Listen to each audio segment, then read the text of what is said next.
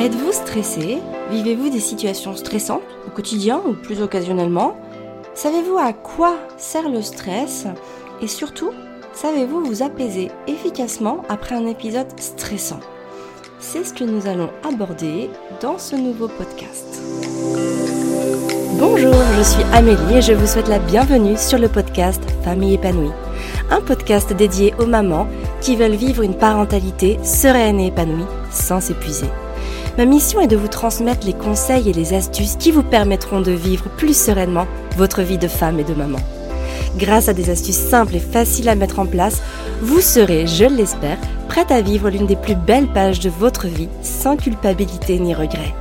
Si vous appréciez ce podcast, la meilleure façon de le soutenir est de lui mettre une note de 5 étoiles sur la plateforme de podcast que vous utilisez. Ainsi, vous permettrez à d'autres de le découvrir plus facilement. Alors il faut bien avoir en tête que le stress est normal et naturel. C'est d'ailleurs en partie grâce au stress que notre espèce a pu survivre pendant tous ces millénaires et qu'il nous aide aujourd'hui encore d'ailleurs dans certaines situations. Pourquoi? Eh bien tout simplement parce que lorsque l'on vit un moment de stress, notre cerveau reptilien envoie des informations bien précises à notre corps afin qu'il y réponde de manière automatique. Vous vous imaginez bien qu'il y a 20 000, 30 000 ou même 50 000 ans, euh, si un homme se retrouvait en pleine forêt face à un mammouth, il fallait mieux pas qu'il se mette à étudier toutes les options qui s'offraient à lui. C'est pour ça qu'en général, le cerveau, dans ce moment-là, envoyait un message très précis à notre corps. Parce que l'homme qui réfléchit dans une situation comme celle-là, finalement, va se faire, enfin en tout cas risque de se faire piétiner, euh, a même le temps de se faire piétiner plusieurs fois avant d'avoir trouvé la solution. Donc comme notre cerveau, il est parfaitement conçu pour assurer notre survie, en cas de stress, il va nous envoyer trois options majeures possibles. Des options qui sont donc censées euh, assurer notre survie. Donc lorsqu'une menace est perçue, déjà nos sens sont exacerbés. Notre rythme cardiaque, il s'accélère et nos muscles se contractent. En fait, ça c'est la réponse physiologique pour nous mettre dans une démarche d'action. Comme ça, on est vraiment prêt à agir. Et comme le cerveau est très bien fait, en plus de tout ça, en fait, dans ces moments-là, il met de côté toutes nos pensées. Et de cette manière-là, on, bah, fait, on va laisser la place qu'à notre instinct de survie. Donc en général, les trois options possibles, c'est soit on se tétanise, soit on attaque, soit on fuit.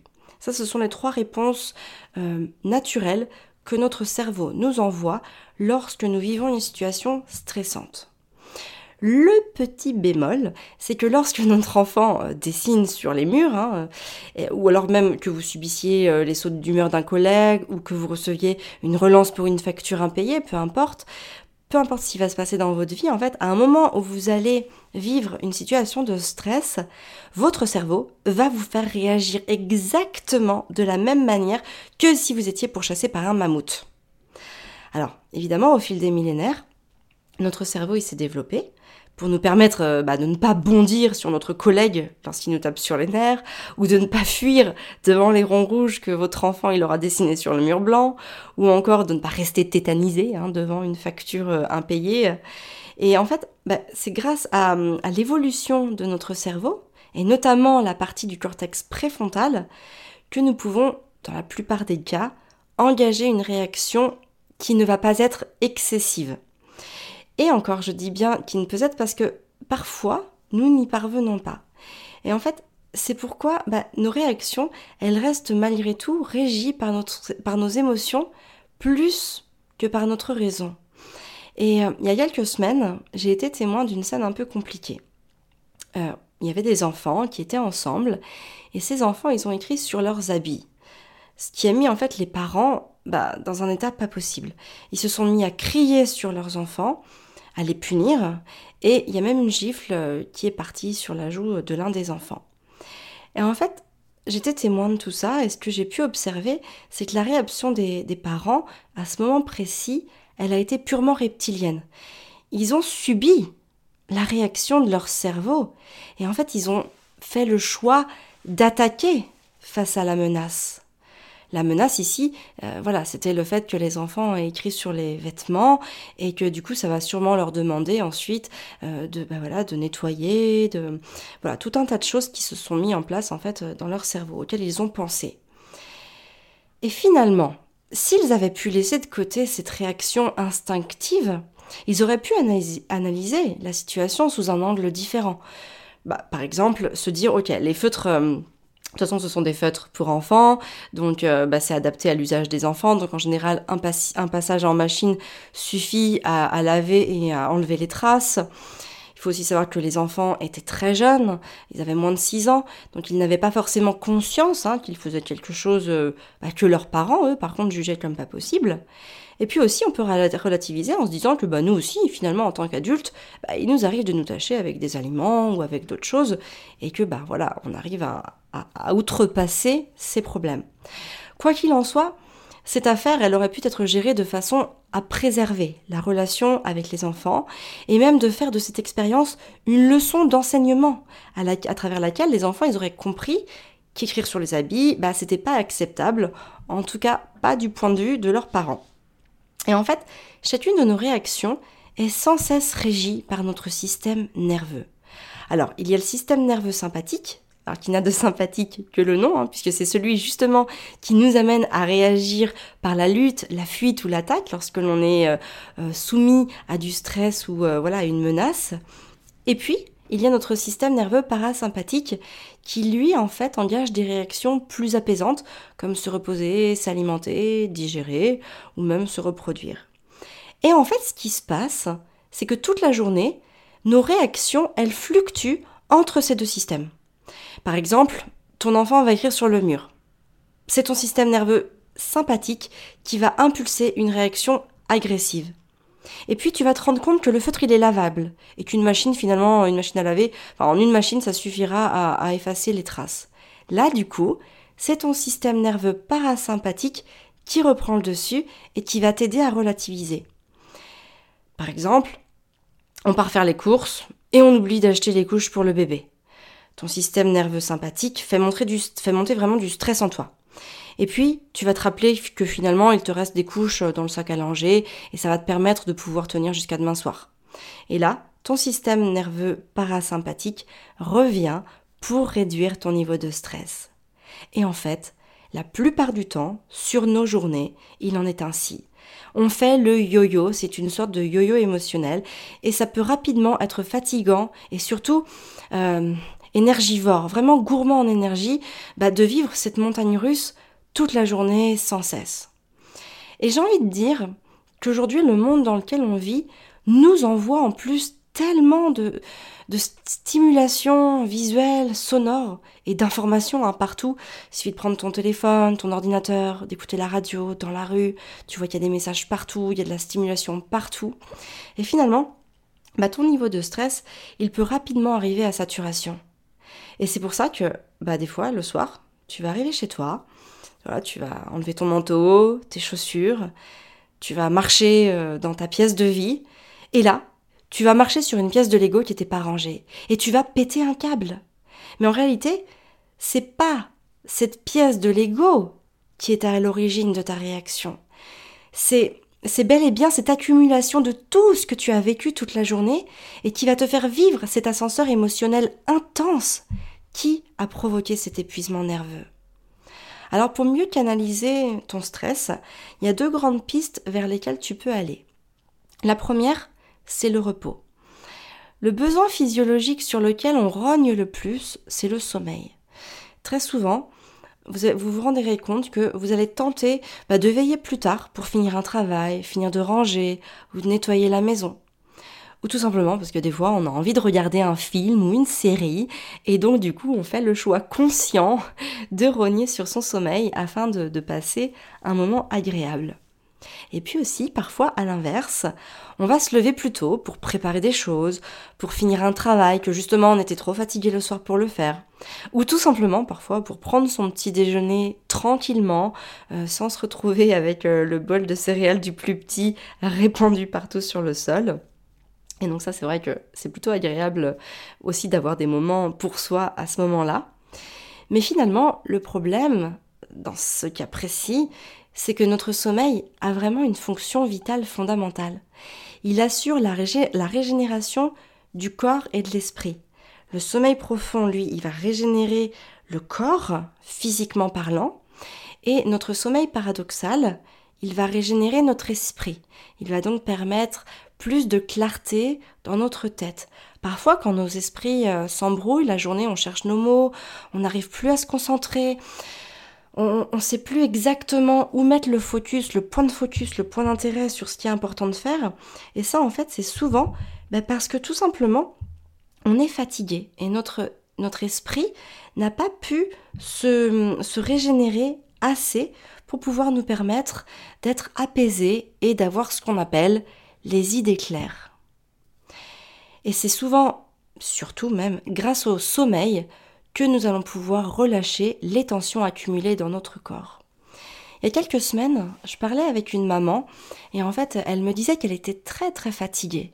Et donc j'essayais d'en savoir un petit peu plus sur l'organisation de ses journées. Donc c'était une maman qui, a des adolescents, enfin des, des jeunes adolescents, et elle est assistante maternelle et donc elle garde trois enfants. Et elle me disait que les enfants faisaient la sieste l'après-midi et je lui dis, bah, du coup, tu, en profites pour te reposer peut-être Et là, elle me dit, non, euh, dans ces moments-là, souvent, je fais mon repassage et je plie du linge. Et je lui dis, ok, tu repasses quoi? Qu'est-ce que tu repasses exactement? Là, elle me dit, je repasse tout, tout, absolument tout, même les slips. Et je lui ai dit, ok, et qu'est-ce que ça te fait de, de repasser les slips? Alors elle me dit, bah j'aime bien parce qu'après ça prend moins de place lorsque je les range. Et ok, c'est une, réponse qui, qui est valable pour elle si elle en a besoin, mais paradoxalement, elle a besoin de sommeil. Et finalement, elle se retrouve l'après-midi avec des petits qui pourraient, enfin qui font la sieste et pendant lequel elle pourrait se reposer, lire un livre ou même être étendue sur son canapé, s'endormir. Et finalement, elle se retrouve à faire des choses qui ne répondent pas à son vrai pourquoi. Elle pense que c'est important de faire ça, mais finalement, après, quand je lui ai posé la question, je lui ai dit, et si c'était pas fait, qu'est-ce qui se passerait? Et en fait, elle m'a dit, bah rien de spécial en fait. C'est juste qu'elle est habituée à le faire et que pour elle, c'est devenu quelque chose de normal et d'habituel, alors que ça n'apporte rien à son pourquoi. Ça ne va pas la rendre plus heureuse, ça ne va pas donner plus de sens à sa vie, ça ne va pas lui permettre de se sentir mieux. Elle le fait parce qu'elle l'a toujours fait, peut-être même qu'elle a vu sa maman le faire, et donc elle le perpétue. Mais finalement, ça ne lui apporte rien. Et ce qui est important de comprendre ici, c'est que pour être pleine d'énergie et avoir les idées claires, nous avons besoin de nous reposer. Et parfois, si ça implique bah, de remettre à plus tard ou de même de ne plus faire des choses qui ne sont pas fondamentales dans notre quotidien, eh bien, nous avons besoin d'être OK avec ça. La deuxième chose, c'est la réponse à nos besoins. La réalisation de soi consiste à se connecter à ses besoins et à chercher à y répondre. Il y a certains besoins qu'on va assouvir de manière très naturelle et en mode automatique, par exemple le fait de s'hydrater. Lorsque tu ressens la soif en général, euh, bah, tu vas faire le nécessaire pour aller boire quelque chose le plus rapidement possible. C'est pareil avec la faim et c'est pareil avec d'autres besoins. Mais parfois, on ne réagit pas toujours aussi rapidement à chacun de ses besoins. C'est un petit peu comme ce qu'on a vu dans l'exemple précédent avec le sommeil. Eh ben, parfois, on va venir décaler dans le temps une réponse à un besoin et parfois même, on va étouffer ce besoin. Par exemple, c'est comme ça qu'on ne va pas s'accorder du temps pour une activité sportive, par exemple, parce qu'on ne voit pas comment euh, caser une telle pratique dans des journées qui sont déjà bien chargées. Peut-être que tu aimerais lire davantage, faire de la couture, du tricot, du dessin, de la peinture, du jardinage, peu importe.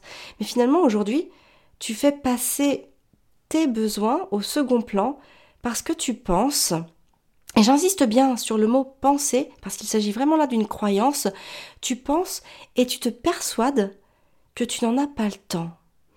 Et si tu repenses à l'épisode euh, de podcast précédent qui s'appelle Qu'est-ce qui fait le bonheur et que tu te rappelles l'histoire des gros cailloux, alors tu dois pouvoir comprendre que répondre à tes besoins, c'est nos gros cailloux. Et c'est pour ça qu'il est fondamental d'identifier les petites tâches quotidiennes qui ne sont pas prioritaires, mais que pourtant on fait chaque jour avant même de répondre à nos besoins. Et c'est ce qui se passait aussi dans l'exemple précédent que je t'ai donné avec le sommeil, de cette maman qui repassait les slips. On va dire que le repassage des slips pourrait très bien être des petits grains de sable, voire même de l'eau, par rapport à ces gros cailloux, euh, par exemple, qui pourraient consister à aller se reposer durant le temps où les enfants qu'elle garde dorment, tout simplement. Et j'avais moi-même tendance à, à faire passer les autres, et notamment mes enfants, avant moi, jusqu'au jour où j'ai vraiment compris que si je m'occupais pas bien de moi, je ne pourrais pas bien m'occuper des autres. On ne peut pas donner quelque chose que l'on n'a pas.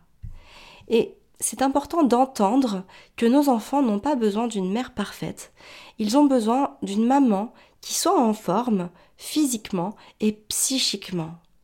Et pour répondre à ces besoins, eh bien, il faut parfois savoir dire non. C'est hyper important de ne pas chercher à dépasser nos propres limites, parce qu'en cherchant à les dépasser, la seule chose que tu vas gagner, c'est le mot gagner n'est pas vraiment euh, ici un usage euh, véridique, mais c'est que tu vas t'épuiser. Lorsque tu cherches à dépasser tes limites, la seule chose que tu vas récolter, c'est un épuisement. Et surtout lorsque l'on approche de sa zone rouge, ou même que l'on est hein, directement en zone rouge, eh bien on vient créer du stress et de la frustration en nous. Par exemple, moi je sais que pour répondre à mes besoins, j'ai l'importance, en ce qui me concerne, pour, me respecter, parfois de dire non. Et parfois, il m'arrive de dire non à plein de choses. Euh, l'exemple en date euh, que j'ai en tête, c'est Fabien qui voulait inviter des gens à la maison. Et en fait, je lui ai dit, ok, mais moi, non, je ne m'en occupe pas parce que je ne veux pas gérer ça en ce moment. En ce moment, voilà, j'ai déjà des journées bien remplies, on a des enfants qui grandissent, et c'est important pour moi de leur donner ce dont ils ont besoin pour leur instruction, pour leur développement, et c'est aussi très important de répondre à mes propres besoins. C'est aussi important de, que j'alloue du travail, enfin du temps à mon travail, parce que j'aime ça, j'aime transmettre mes connaissances et, et, voilà tout ce que j'applique dans mon quotidien. Et donc, inviter euh, ces personnes-là ne faisait pas partie de mes priorités, mais je voulais bien les recevoir. Donc j'ai dit à Fabien, tu gères, ou alors on va se retrouver au restaurant. Et c'est important à un moment de ne pas tout accepter, parce que forcément, on va recevoir énormément de sollicitations. Ça peut être au travail, ça peut être ta famille, ça peut être des amis, ça peut être même tes enfants qui te demandent tout un tas de choses. Et à force de dire oui à tout, bah, il y a inévitablement un moment où tes besoins ne seront plus, plus pris en compte. Donc c'est très très important de savoir se respecter, de savoir dire non aux autres, pour un moment aussi pouvoir faire passer ses besoins en priorité. On est la priorité de sa vie. Ce n'est pas une réponse égoïste, ce n'est pas un acte égoïste, c'est un acte qui va te permettre de te sentir mieux dans ton quotidien. Alors évidemment, tu pourras pas le dire tout le temps euh, non à tout parce que sinon les gens vont te trouver euh, peu aimable et peu serviable. Mais il s'agit de faire la part des choses. Il s'agit simplement de voilà, se reconnecter à ses besoins et de les assouvir chaque jour, et ensuite, eh ben, de faire la part des choses entre ce que tu peux faire et puis bien sûr aussi ce que tu veux faire. Parce que dans tout ça, il y a aussi cette question de volonté et de désir. Parfois, on va être très très très content, par exemple, de recevoir telle ou telle personne, et ça va venir passer au-delà du besoin que l'on aurait pu assouvir. Donc c'est très important évidemment de faire la part des choses et de faire aussi attention aux émotions et aux sentiments que l'on éprouve face à telle ou telle situation. Donc pour résumer ce podcast, prenez vraiment le temps chaque jour de rééduquer votre système. Accordez-vous du repos quand vous en ressentez pleinement le besoin et répondez à vos besoins. C'est sans nul doute les deux actions les plus accessibles et les plus importantes pour que vous pouvez, en tout cas que vous pouvez faire pour votre santé physique et mentale et surtout pour votre bien-être. Et je conclurai euh, ce podcast sur ce proverbe anglais que je trouve très porteur de sens après tout ce que j'ai évoqué. Perdre son temps, c'est perdre plus que du sang, c'est mutiler son être. Voilà. C'était très important pour moi de vous délivrer ce message. Euh, sachez que depuis plusieurs années, ma mission est de guider les femmes vers une vie plus sereine et épanouie. Et à travers les programmes d'accompagnement que j'ai créés, vous comprenez comment reprendre le dessus sur votre quotidien, comment appliquer facilement, les ressources qui ont le pouvoir de créer la différence pour vous sentir mieux, même quand vous n'avez pas le moral, même quand vous avez cette sensation de passer à côté de l'essentiel, même quand vous vous sentez épuisé ou que vous perdez le contrôle. Le but est vraiment de savoir quoi faire quand ça va pas. Vous retrouverez les notes rédigées de ce podcast dans la lettre Famille épanouie que nous envoyons tous les dimanches. Dans cette lettre, vous retrouverez aussi un mantra pour inspirer positivement votre vie, une recette saine et gourmande que vous pourrez préparer en quelques minutes. Donc pour vous inscrire à cette lettre, c'est très simple. Vous écrivez le lien famille-épanouie.fr slash lettre dans euh, la barre euh, de, votre, de, de votre navigateur. Vous rentrez votre prénom et votre adresse mail et dès dimanche, vous recevrez cette lettre hebdomadaire. Voilà, je vous dis à jeudi prochain dans un nouvel épisode de podcast. Merci de l'avoir suivi. La meilleure façon de le soutenir, c'est de lui mettre une note de 5 étoiles sur la plateforme que vous utilisez. Moi, je vous dis donc à jeudi prochain. Passez une très belle journée et surtout, prenez soin de vous et de vos enfants.